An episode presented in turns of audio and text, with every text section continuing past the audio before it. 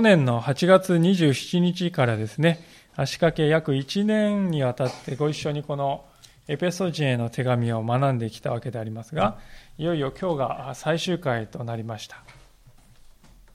た。これまであのこの手紙を書いたパウロという人はですね、神様の救いのご計画がいかに確かであるか、また神様が与えてくださる和解というものがどれだけ確かであるか、また教会というのはどのように一致すべきところであるか、またキリスト者、クリスチャンというのはどういうふうにあるべきか、夫は、妻はどのようにあるべきか、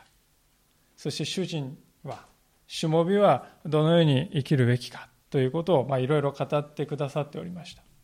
エペソ書ですね、このエペソ人への手紙の中心的なテーマは、教会とは何であるかであるとね、よく言われるんです。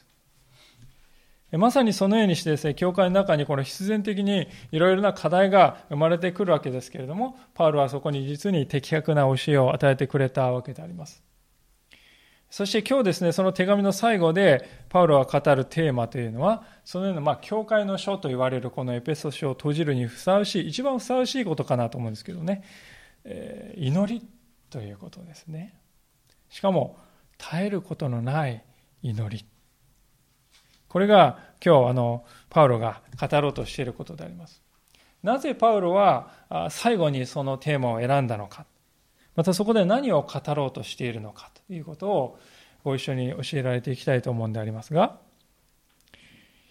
早速ですけれども、18節にもう一度目を向けていただきたいと思うのです。このように書いてあります。あらゆる祈りと願いによって、どんな時にも御霊によって祈りなさい。そのために目を覚ましていて、すべての生徒のために忍耐の限りを尽くして祈りなさい。パウロはですね、どんな時にも祈りなさいと私たちに命じているわけですが、なぜどんな時にも祈る必要があるかというと、まあ簡単に言いますとですね、悪魔によって激しい攻撃が私たちに対して繰り広げられているからであります。まあ、そのために前回見たこの14節から前の14節から17節の箇所で、パウロは私たちに6つの武器が与えられているよと言うんですよね。えー、それをしっかりと身につけなさいと前回のところで語ったわけです。14節から17節をもう一度見ますが、そして固く立ちなさい。腰には真理の帯を締め、胸には正義の胸当てをつけ、足には平和の福音の備えを吐きなさい。これらすべての上に信仰の盾を取りなさい。それによって悪いものが放つ火矢をすべて消すことができます。救いの兜をかぶり、御霊の剣、すなわち神の言葉を取りなさいと。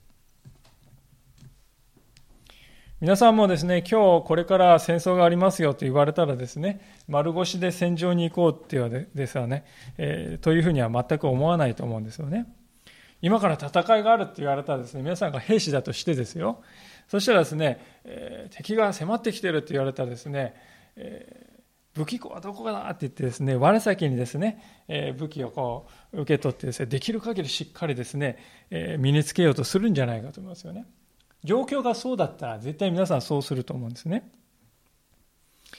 ですから、あの、鍵となるのはね、私たちがこの時代というもの、今自分が置かれている状況というのはどういうふうに理解しているかということなんですよね。自分がもし戦いの中に置かれている、いや、戦いが迫っている、そういう自覚があるのなら、あるならですね、武器を取ると思うんですよ。ここに書かれている武器をですね。しかし、いや、そんなこと言ってもね、とこう自覚がないのならばですね、武器を取らずに、この悪魔の前に漫然と無防備な姿で、えー、立ち尽くすことになると思うんですよね。パウロは18節において、えー、はっきり言っております。目を覚ましていなさいと書いてますよね。夜見張りを置いて警戒を怠らないようにしなさい。夜も皆さんもし皆さんが戦場にいてですね、全員ですね、一人残らず眠りこけていたらですね、何が起こるかってすぐわかりますよね。たちまし、えー、襲われてですね、窮地に陥るでしょう。ですから、戦場では必ず交代で見張り板を置いてですね、絶対何人か起きていてね、警戒しているわけですよね。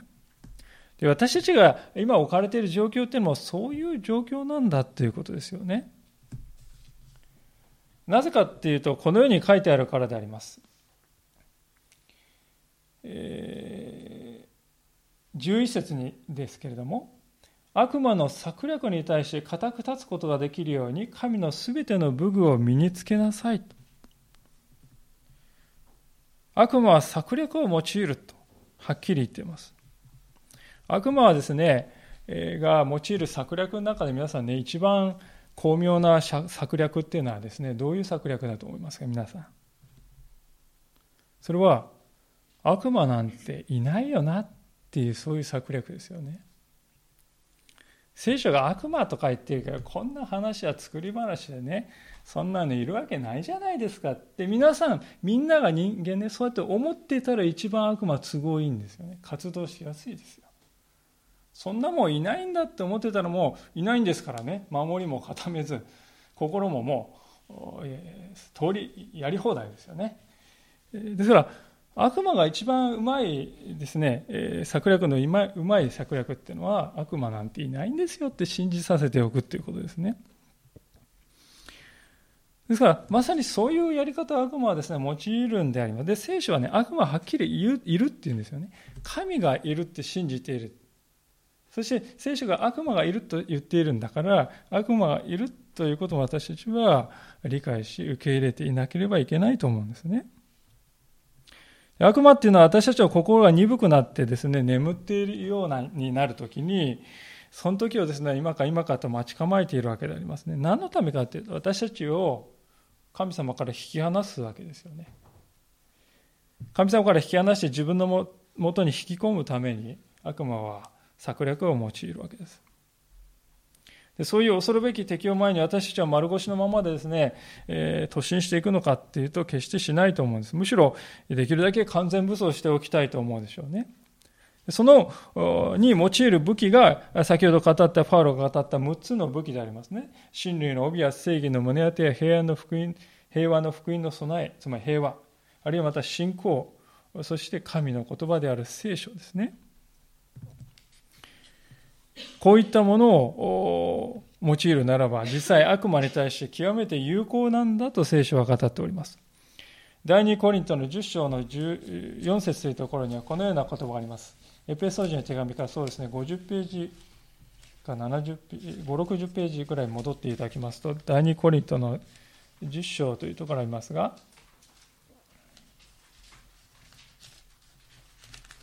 えー、とページは367ページですね。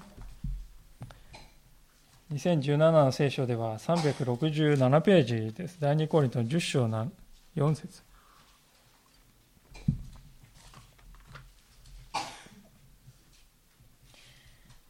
それでは読ませていただきます。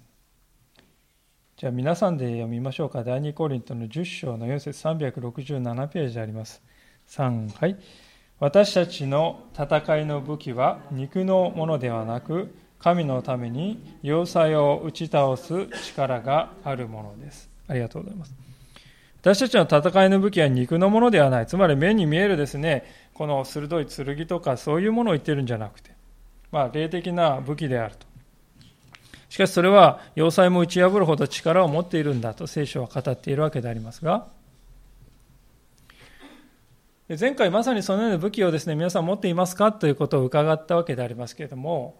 しかし、いくらですね、そのような武器を持っていても、それを使いこなせなかったら何の意味もないですよね。で多くの人がですね、その点で弱さを持っているのではないかと思うのです。ここに6つの武器が書いてありまして、確かに武器は持っているんです。つまり、御言葉の剣、これ聖書ですよね。聖書をよく読んでます。私は平和主義者です。平和を愛しています。正義を追い求めています。信仰深く生きようと努力しています。そういう人ね、いますよね。しかし残念なことに、それらの武器は持っているだけでどうやって使うかを知らないっていうことがね、あるんではないでしょうかね。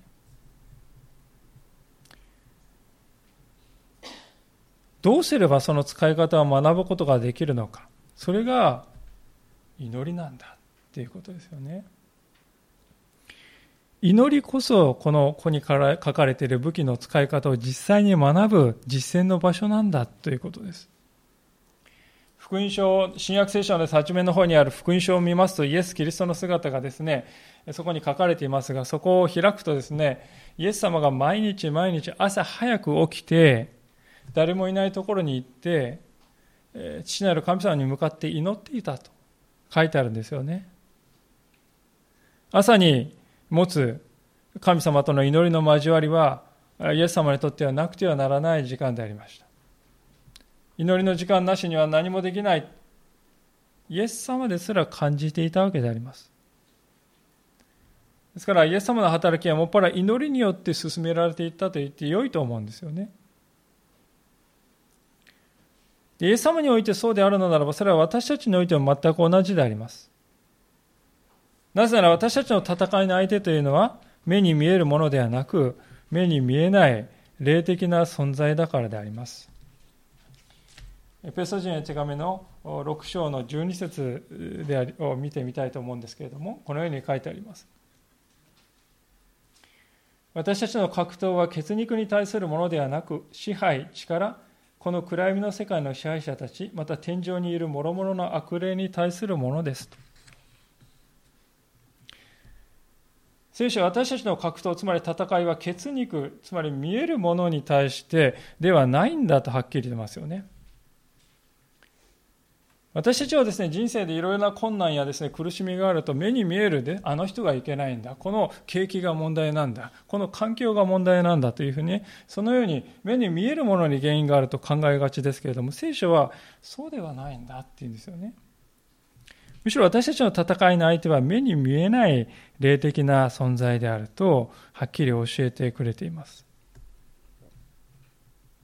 聖書を読んでいきますと、その初めのところからですね、人格を持っている悪魔がいるんだということを語っております。人格を持っている悪魔っていうね、どういうことかっていうと、私たちと同じように注意深く観察する。そして私たちと同じように注意深く分析して、そして決断を下して、それに従って粛々と行動していく。そういう存在だということですよね。聖書によると悪魔はですね、この世界でやりたい放題何でもできるかっていうとそうではなくて、大幅に制限されている。ことがわかるわけですけども、それでも皆さんこの世界を見ると、その悪魔が成していることっていうのは甚大な影響をですね、もたらしているんじゃないでしょうか。あちこちで戦争が起こっております。貧困の問題がですね、報じられています。とんでもない経済格差がですね、えー、あります。差別が毎日のように報じられており、地球環境の破壊が本当に私たちを不安に陥れています。そこに今年のようにね、本当にとんでもない暑さ経験すると、地球は一体どうなってしまうんだろうかと。まあ、考えてみると人間の自己中心性自己中心性というのがこれらをもたらしたわけですよね。で皆さん自己中心自分が一番だ自分さえ良ければよい自分を愛してほしいこの考え方こそ悪魔が人間にもたらした一番大きな悪であります。私たちは知らず知らずにその攻撃を日々受けているんだということです。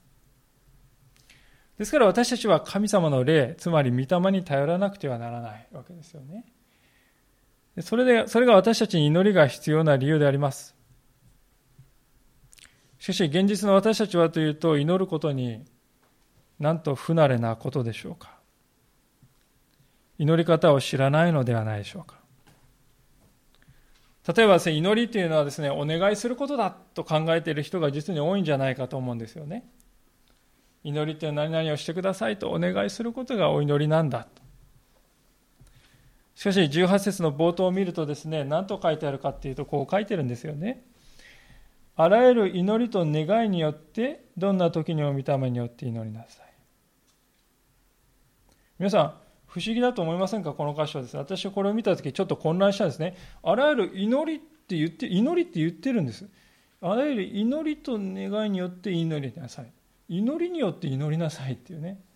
何を言ってるのかこれはと最初ですね本当に思いました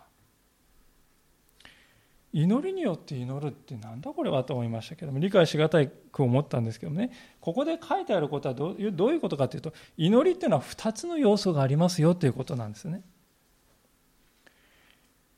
一番大事な1つ目のこのです言葉で何かっていうと神を褒めたたえて神に感謝を捧げることですよね。それがこの18節の最初にあるあらゆる祈りによってって書いてあるこの祈りっていう部分はですね神様に向けて捧げる褒めたたえる感謝することの意味なんですね。でその次に願いっていうのがありますがこの願いっていうのは私たちの具体的な必要ですね。願い求めることであります。ですから祈りというのは神様を褒めたたえ賛美することとそして私たちの具体的な必要を訴えることとこの2つがね相まって初めて祈りになる。本当の祈りになるんだということですよね。今日の礼拝の中で主の祈りっていうのをですねお祈りしましたけれどもこの主の祈りを見るとですね最初にですね天に増します我らの父よと呼びかけますよね。お父さんと呼びかけますよ。その後にじゃあこれこれのことをお願いしますって言ってるかっていうとそうではなくて皆が崇められますように皆を崇めさせたまえとそしてその後に神の支配があるようにという意味の2つの祈りが続いてですね、私たちの具体的な必要ですね、訴えるのは、その次であります。これが祈り方ですよね。しかし私たちは、お願いはよくするんだけれども、神を褒めたたえ感謝するということには慣れていないんではないでしょうか。それも当然だと思うんです。神を褒めたたえ賛美するということは神様の素晴らしさを知らないとできないですよね。で神を知るということは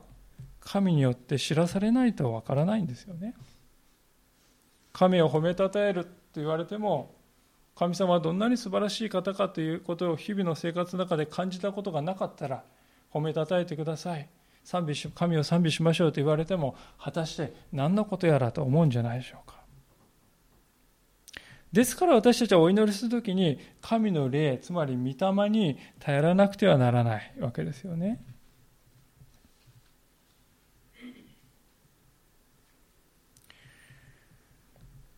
どんな時にも御霊によって祈りなさいとここで書いてあります。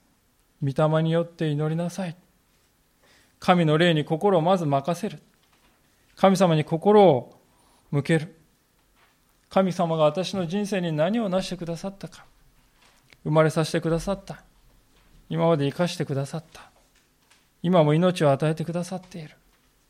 そのことを思いを馳せて考えていくでそうするとですね私たちは心の中に神様に対する感謝が湧き上がってくるんですよねそれを言葉にして私たちは祈る御霊がこの一連のプロセスを導いてくださるということです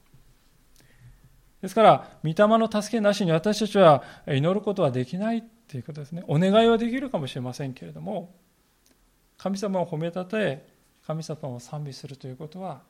御霊の助けなしにはできない。それがここから分かることではないでしょうか。まあ、そういうわけで、祈りというのは神様に対する賛美と感謝、そして私たちの具体的な必要を訴える願い、この2つのことがなってますよと申し上げましたけどね。じゃあ私たちはどのくらい祈るべきかということがね、えー、次に見たいわけですけども、それには同じ18節で、どんな時にもって書いてますよね。どんな時にもですね、祈るようにと言われると、あ、これ24時間四六時中祈るっていうことかな、うん、無理だよな、っ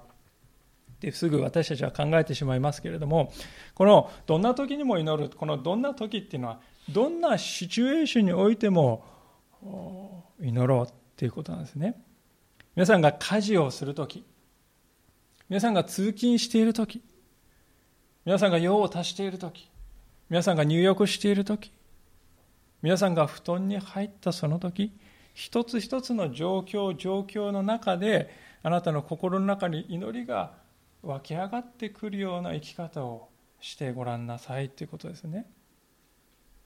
ですから大げさで立派な祈りをねしなさいなんて全然言ってないですよね家事をしながら祈るってなれば小さい祈りですよね小さな小さな祈りが日々積み重なって大きな山になっていくっていうことなんですこれと同じことがですね、18節の最後にも違う言葉で書いてあるんですね。それは、忍耐の限りを尽くして祈りなさいっていうね。えー、忍耐の限りを尽くして祈りなさいって、いやってね、恐れを抱く方もいると思うんですよね。忍耐の限りを尽くしてなんかこう、青筋をこう立てて、汗をですね、だらだら流しながら、神様とか言ってね、必死で祈りなさいって言っているように感じますよね。しかし、このね、忍耐の限りを尽くして祈りなさいという言葉ね、もともとのギリシャ語の言葉はですね、意味はですね、付きまとうっていう意味なんですよね。付きまとうって。ですから、私たちの生活の中に祈りが付きまとっているっていうね、そういうことを言ってるんですよ。皆さんがもしですね、兵隊さんであったらですね、どうですか？日々訓練はしますよね。何も訓練しないでね、ぶらーっとしているわけないと思います。まあ、それから、もう少しでプロ野球の、ね、シーズンが終わりますけれどもね、プロ野球選手っていう皆さん、シーズン中にですね、は必ず毎日素振りしてますよね。そして毎日キャッチボールして肩を鳴らしてね、感覚を忘れないようにですね、何百回もこう投げているわけです。あるいは皆さんが食べに行くですね、美味しい料理屋さんのコックさんはですね、毎日仕事が終わったらですね、この包丁を調べて、切れ味がちゃんとしているかどうか、ですね、チェックしてですね、これ大丈夫だ。いつもこう鋭い切れ味を保とうとしていると思うんですね。それがこう、プロの仕事人ということですよね。で、これと同じなんです、クリスチャンは。クリスチャンは日々祈りによって自分を成長させていく必要があるということですよね。私たちはクリスチャンとして切れ味鋭い存在になっている必要があるということです。その私たちを切れ味の鋭いクリスチャンにするのは何かそれは祈りなんだということですね。え、世界史の中で、え、ヨーロッパの歴史を勉強すると必ず出てくる宗教改革者のマルチン・ルターという人がいますね。この人はあのもともとは法律家を目指していましてあの父親が法律家になって家計を助けてくれと。分かりました、ま、一生懸命勉強してですね大変優秀な人だったようですね。でしかしある時に本当に、えー、彼は修道士になることを決断した。もうそう自分はそのように生きるしかないと。それ以外に考えられないと思ったわけですよね。でこのマルチン・ルターが非常に用いられたわけですけれども彼が皆さん優秀なエリートだから用いられたかというとそうではないですね。マルチン・ルター以外にも優秀な人間はその時代にいっぱいいたと思いますよ。何百人何千人もいたと思います。でもマルチン・ルターが用いられたのはなぜかというと彼が祈りの人だったからだということですねこのルターのですねこんな言葉が残っているんであります私には今日も明日もなすべきことが山ほどあって時間が足りませんですから私は一日4時間の祈りを欠かすわけにはいきませんもう一回言いますよ。私は今日も明日もなすべきことが山ほどあって時間が足りません。ですから私は一日4時間の祈りを欠かすわけにはいきません。意味がわからないって思いますよね。時間が足りない、忙しいって言うんだったらですね、祈りの時間 減らしたらいいんじゃないですかって私たちなら考えますよね。でもルターはそう考えなかったんですよ。逆なんですね。忙しいからこそ心がですね、滅ぼすって書きますよね。忙しいって字は。忙しいからこそ私ますます祈らなければ何にもできないって思ったんですよね。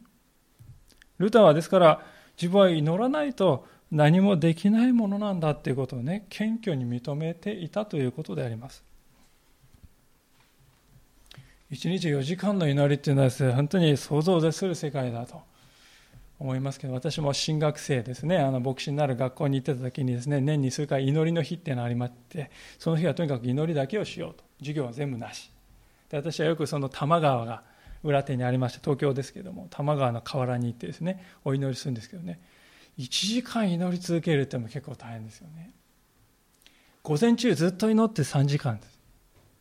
午後ですねずっと祈ってえ合計合わせてそれでも4時間祈るというのは非常に骨の折れることだと思いました。私たちが皆、この普段の生活の中で、このルターと同じことができるわけではないと思うんです。でも私たちは彼は、いや彼ね、スーパーマンなんですよ。祈りの巨人なんですよ。私と違う人間なんですよ。そう思ってはいけないと思います。ルターも私たちと同じ、ただの人間ですよ。むしろ私たちはルターの姿を見るとき、こう考えるべきではないかと思うんです。悪魔の力というのは、それだけ強力で巧妙なんだ。もし私がその悪魔の力に打ち勝って本当に価値のある、本当に意味のある働きを何か成し遂げたいと思うなら、祈りなくしては決して成し遂げられないんだってね。悪魔の働きはそれだけ強力なんだということです。それは何も私たちだけに、えー、ぶつけられているものではないですよね。私たちの仲間たちにも同じように及んでいるわけです。ですから私たち祈るときにですね、自分のことだけ祈ってはいけないと思いますよね。パウルもはっきり言っております。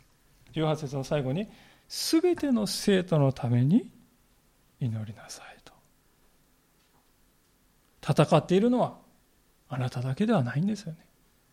私たちは人生で本当に苦しいことがあると自分が世界で一番不幸な人間だこんな辛い目に遭っているのは私以外に誰もいないって考えてしまいますけどそうではない。戦っているのはあなただけではない。今日皆さん隣に座っているあの人もこの人も同じ戦場で戦っている仲間であります。ですから私たちは彼のためにも取りなして祈るんですよね。私はあの映画鑑賞が趣味でありましてよくあのレンタル店に行って映画を借りてきて見るんですけどね。あの特によく見るジャンルは戦争映画であります。それはあの戦争がいかに悲惨であるかということを心に刻んで忘れないようにしなければと思って見ているわけです。しかしどの映画を見てもですね、えー、まあ、悲惨な戦場の中で自分の危険をもう顧みずに傷を負って撃たれたですね仲間を命がけで助けに行くね兵士の姿が現れてきます。彼らはですねもうあれはダメだから見捨てるしかないなんて言わないですよね。生きろ。友の傍らから決して離れようとしませんね。まさに忍耐の限りを尽くして彼らは友に寄り添おうとしている。ですから戦っているのは自分だけではないんだ。自分が人生この世で一番不幸な戦いを強いられているのではないんだ。隣のあの人も同じ戦場で別の戦いを担当しているんだ。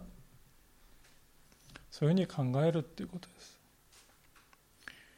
共に戦ってくる戦っている兵士たちの間には深い友情と絆が結ばれていくものです。ある意味で教会のクリスチャン同士の交わりというのはそのようなものではないかと思うんですね。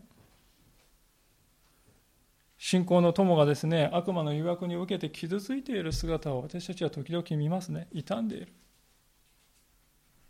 その時は私たちは自分が傷ついたかのように共に痛むんです。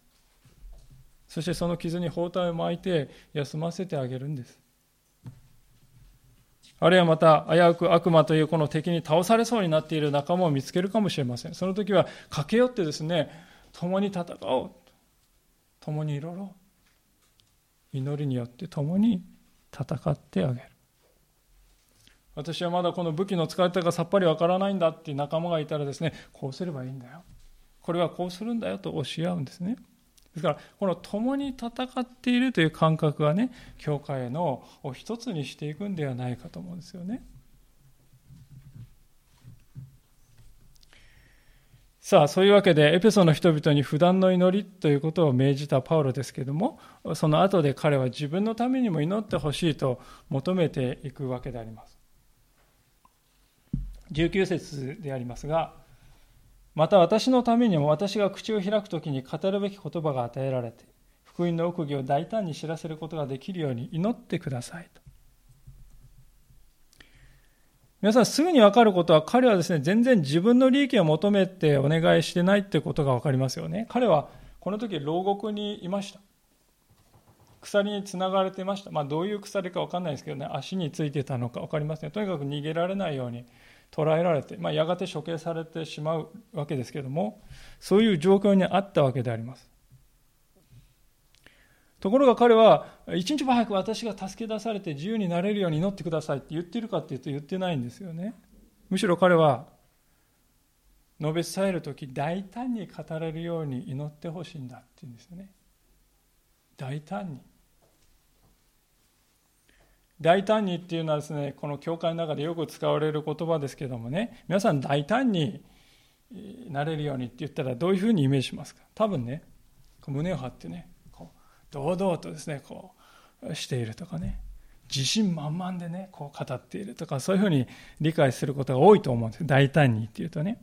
しかしこれはそういう態度の話をしてるんじゃないんですね。むしろこの大胆に語れるようにっていうのはまあ今風に言うと忖度しないですいられるようにつまり言うべきことを全て言えるようにっていう意味なんですよねこの大胆にっていうのは言うべきことを全て言えるようにっていうことなんです。パウロは自分が何のためにね、囚われているかっていうのをよく分かってるんです。ここに書いてあるように、福音の奥義を語ったからですよね。福音というのはグッドニュースとよくありますけど、つまりイエス・キリストが十字架にかかって罪を背負ってくださり、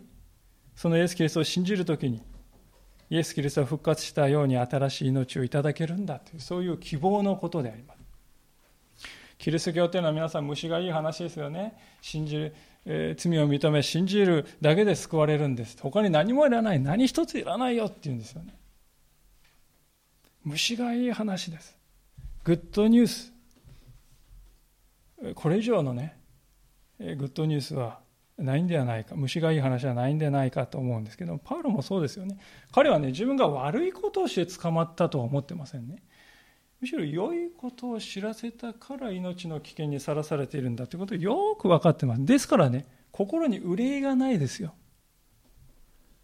悪いことしてね、こらって言って捕まったらですね、ああ、やってしまって、なんで自分あんなことやってしまったんで、後悔してくよくよしてですね、えー、うじうじしていたと思いますけれどもえ、しかし彼はね、良いことをしたために私は捉えられているんだ。だから恐れがないですね、心の中に。両親の咎めがないんです。だから牢獄の中にいても彼は平安なんですよね。そして私を解放されるように早く祈ってくれ。そう願うこともなかった。むしろ彼が祈ったのは、この状況の中で使命をね、私が果たせるように、そのように祈ってくれっていうんですよね。私たちはどうでしょうかパウロが語るように福音の奥義というものを語るべき瞬間というのがですね皆さん私たちの人生には確かにあったしあるんではないかと思います話していると相手の心がですね開かれているんです。あ心のガードが下がっているのはいつもねガチガチに固めてねよろば切るぞって感じでね 言ってくるのこの時はなんかこうスッとこう聞いてくれる。心のガードが下がっている。何か辛いことがあり、問題があり、自我が砕かれて、もう弱り果てて、助けてほしいんだって口には言わないけれども、態度ににじみ出てるって、そういう瞬間って皆さん、ないですか？皆さんの親しい人で。にもかかわらず、私はそこでふさわしい言葉をかけてあげられなかった。そんな経験をしたことはないでしょうか。語るべき言葉を大胆に余すところなく語らせてくださいと普段から祈っていなかったのでその潜在一遇の機会を無にしてしまった私自身胸に手を当てて考えるとねそういう記憶が数限りなくありますどうしてあそこで言ってあげられなかったのか。で私はパウロも同じだと思うんですよ。だから19節の祈りが、ね、必要なんです。私のためにも祈ってください。私のために祈ってほしいんだ。皆さんは信仰の仲間兄弟姉妹や家族にこのように言えてますか？私のために祈ってくれ。パウロほどの人です。新約聖書の3分の1はパウロが書いたと言われる、このパウロほどの人でさえ、エペソの人々からに祈りの助けというものを必要としていました。まして私たちのようなものは、どれだけ背後の祈りが必要でしょうか。私たちは皆過去の失敗を振り返って、もうあんな思いはしたくない。今度こそ機会をしっかりと生かしたいんだって、誰もがそう思っていると思います。であるならば、祈りの援軍を求めるべきではないでしょうか。私たち一人でできることって限られてますよ。戦場でね、一人の兵士ができることは本当に限られている。しかし、団結して、仲間同士励まし合って支え合っていくならば、大きな勝利を成し得ることができる。だから私のためにも祈ってくれ。まあ、そういつも言えるようなものでありなさい。それを忘れちゃいけないと、パウロは私たちにそう告げているんではないかと思うんです。で、そのようなパウロのですね、この信仰というのははっきり感じられるのが、21節から22節でありますが、私の様子や私が何をしているかはあなた方にも分かってもらうために、愛する兄弟、主にある忠実な奉仕であるテキコが全てを知らせます。ティキコをあなた方のもとに使わすのは他でもなく、あなた方が私たちの様子を知って心に励ましを受けるためですと。こう言います。えーまあ、そのごめんなさい、その前の20節をですね、読みたいと思いますけれども、私はこの福音のために鎖につながれながらも施設の務めを果たしています。述べ伝える際、語るべきことを大胆に語れるように乗ってください。まあ、19節とほぼ同じようなことをもう一度繰り返すんですが、しかし20節で注目したいことは、私は施設ですって言ってるんですよね。施設っていうのは皆さん、の大使のことですね。アメリカ大使とかね。今、ハガティさんという方だったでしょうか。まあ、そういう大使っていうのは皆さんね国を代表してくるんですよですから非常にこう偉い人ですよねですから不逮捕特権って言っておいそれと逮捕されない特権も持っているようなすごいこう重んじられている人なんですが皆さんねパウロはここで 鎖につながれている囚人なんですよ。一番惨めな存在なんです、ね、ところが自分のことを施設つまり大使だって言ってるんですね。えこれどこが大使ですかと。もっと堂々と大使らしくしてるんなら大使だけど一番ね社会の中で一番惨めな腐れにつながれた囚人でね牢獄にいて何が大事ですかってそう言いたくなるんですけども。でもねパウロはそういう状況でもいささかも動じることなく私はキリストの大使施設ですって言うんですよね。むしろパウロはねこう言いたいんじゃないでしょうか。私が鎖につながれているこれこそ私が大使であることの証拠なんだいやもっと言うならばですね私にとって今この牢獄の中こそが戦いの最前線なんですよってね。そう考えてんじゃないでしょうかね。皆さんパウロっていう人は自分の境遇をこういうふうに受け止められたんですよ。だから鎖につながれているにもかかわらずねエペソの兄弟を励まそう何とかして励ましてあげようって他人のことを気を使ってる。そして彼らが祝福されるようにって祈ってるわけです。私たちの人生もいろいろなピンチがあると思いますけど、こういうふうにピンチを受け止めることができたら、人生っていうのはね、根本から変わっていくんじゃないかと思うんです。私たちは人間というものはこの調子がいいとか元気で自由人である。だから全て環境が全部整っているから物事がうまく進められると考えがちなんですよ。しかしもしそうならばそれは皆さんは周りの環境に支配されている人間だということになりますね。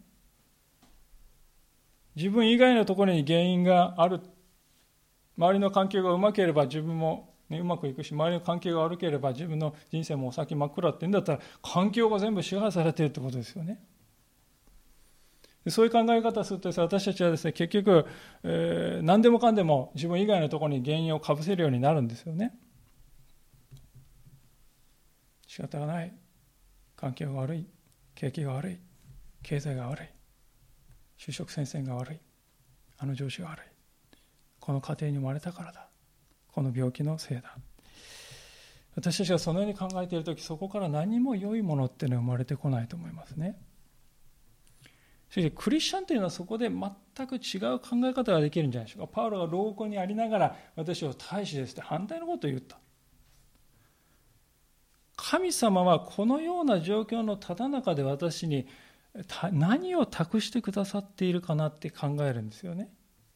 この状況をどういうふうに用いてくださるかなって考えるんです。そう考えると皆さん心が自由になりますよね。クリスチャンっていうのはですから環境の奴隷じゃないんです。環境の言いなりになってるんじゃないです。むしろ環境を超えた自由を得ることができる人々であります。なぜなら私たちは外側の世界が私を自由にするとは思ってません。自分の外にある何かが私を変えてくれるとは思ってないんです。むしろ私を変えるのはこの心の中にある信仰なんだ。これが私を変え、私を本当の意味でどんな状況にあっても自由にさせてくれるんだと信じているんですよ。ですから、牢獄の中にあっても私は大使ですと自己紹介できるようなね、これ底抜けの明るさじゃないですか、皆さん。そのような明るさが人生の中に生み出されてくるんだっていうことですね。ただまあいかに自由、心が解放され自由であると言っても体は束縛されているのは事実ですね。制限があるんです。で、そこで私たちにとって大事なことは何かっていうと、優れた同労者を持つってことですね。同じ志を持っている人を持っているっていうことです。パウロの場合はここに書いてあるようにティキコっていう人だったんですね。ティキコとこのパウロの絆っていうのはですね、主従関係じゃなかったですね。ここではっきり言ってます。愛する兄弟。兄弟。ティキコっていうのはもともとはパウロの弟子だったと思いますよね。パウロが教えて育てたんだと思う。でもパウロはね、まあ、あれの弟子だから何でも従えって言ってないですよ。愛する兄弟だ。同労者だ。そう言ってるわけであります。このことを見て思わされることがありますが、それはですね、信仰者というものはその信仰においてですね、自立しているということがとっても大事だということなんですよね。えー、私たちが本当にこう牧師とか教会の指導的立場にある人に依存しているとね、そういう人がいなくなったら教会ガタガタになるんですよ。でもしそういうでクリスチャンばっかりだったらキリスト教って今まで残ってなかったと思うんです。なぜかというと、キリスト教の最初の、ね、300年の歴史っていうのはもう迫害に次ぐ迫害であります。でそのような時代にですね、教会という強力な組織があったから、こういう教会という建物があったか、強力な、ね、カリスマ的なリーダーがいたかって誰もいないです。一人一人のクリスチャンが散らばっていただけです。でもですよ、クリスチャンは増え続けていった。やがてローマ帝国全体のですね、浸透していって、帝国も無視できないほどの勢力になっていた。なぜかというとね、一人一人のクリスチャンがその信仰において自立していたからだと思います人に依存しない。でそしてその信仰がね、形だけのものじゃなくて生活の中で生きていた。信仰と生活が一致していた。だから力があったんでしょう。ティキコという人はまさにそういう人だったと思います。彼の信仰はね、パウロに依存してないですよね。パウロが牢獄にいるんですよ。ああ、私の師匠が牢獄にいてしまう、入っちゃった、どうしよう、どうしよう、どうしたらいいんだなんて全く考えてないですね。パウロが牢獄にあろうがある前が私は私でしっかりと信仰に立つんだという、そういう人でした。ですから、ティキコはパウロの状況とか、パウロの考えというものを死者としてね、伝令としてエペソの人々に完璧に伝えることができるから。だからティケコを今から送るよとパウロは言うわけですね。彼はパウロが獄中にありながら帰ってエペソの人々を励ますことができる人でした。そういうティキコだからこそパウロも100%信頼して送り出せたもちろん最初からこうだったわけじゃないと思いますよ。彼も荒削りな時代、若い時代があったと思います。未熟だったと思います。でも彼は一歩一歩確実に成長を遂げて、自立したクリスチャンへと変えて、変えられていったわけであります。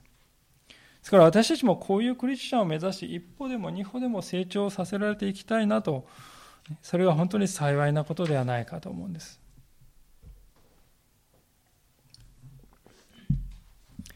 さて、いよいよですね、このようにしてパウロの手紙は最後のクライマックスを迎えていきます。23節と24節を見て、今日のお話を終わりたいと思いますが。パウロはこのように、エペソの人々のためにこのように祈っています。信仰に伴う平安と愛とが、父なる神と主イエス・キリストから兄弟たちにありますように。朽ちることのない愛を持って私たちを主イエス・キリストを愛するすべての人と共に恵みがありますように。先ほどパウロはあの新約聖書の3分の1を書いたと言いましたけど彼は数々の手紙を書きましたが彼の手紙の最後はいつもですね読んだ人に対する祝福の言葉で終わるんですよね。ここでも3つのことがあるようにと彼は願っています。それは平安と愛と恵みです。私たちの人生の中で何が一番大事ですか？と問われたら多くの人が心が平安でありたい。愛され愛する人間になりたい。いつも恵みを感じながら生きたい。これ人間として一番本当にこう大切にしたいものがここではないでしょうか。でパウルはそれはね皆この23世である信仰に伴ってくるものだよっていうんですよね。信仰に伴ってやってくるものなんだよっていうんです。確かにそうではないかと思うんですね。信仰というのは目に見えないものを信じるということです。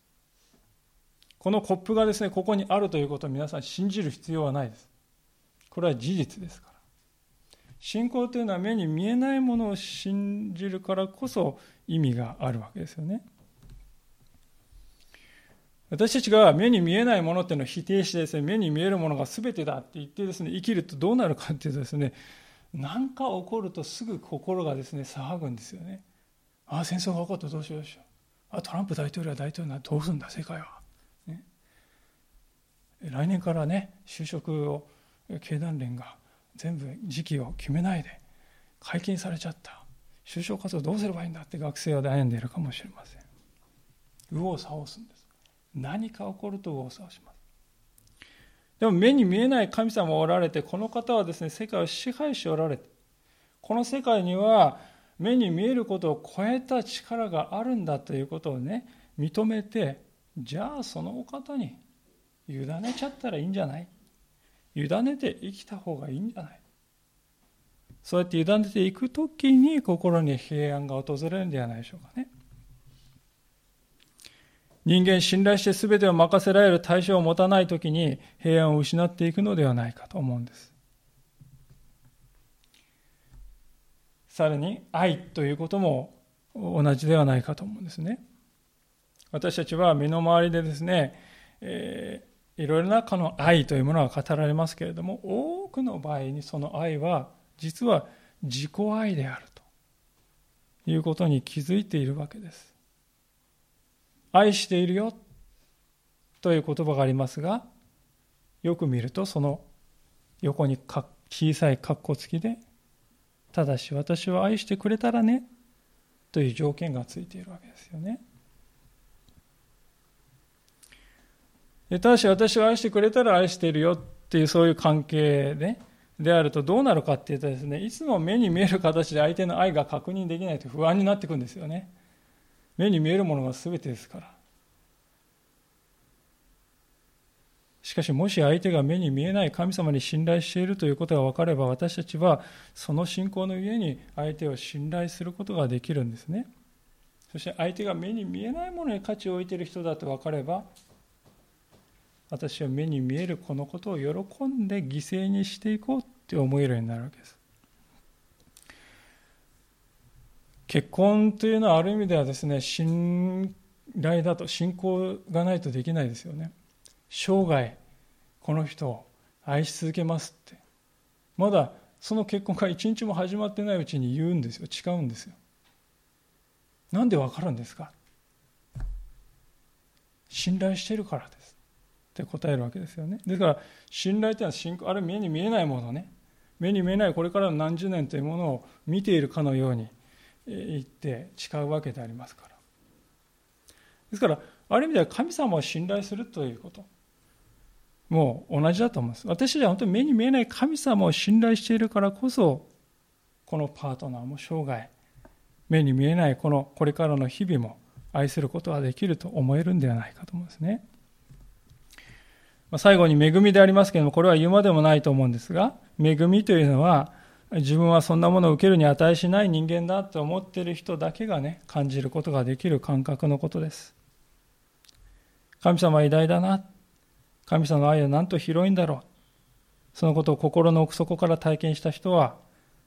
そんな神様が私のようなものに目を留めてくれるなんてありがたいな。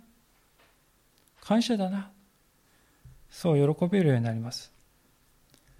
それが恵みの世界に生きる人の姿であります。パウルはこの手紙を読んでいる全ての人に今言ったような祝福が注がれることを願ってペンを置くわけであります。私が心打たれるのは、パウロの手紙は、牢屋の中から書いた手紙でも、自由な時に書いた手紙でも、いつも同じなんですよ。同じ終わり方なんです。いつも読む人が祝福されるように、心から願って終わるんです。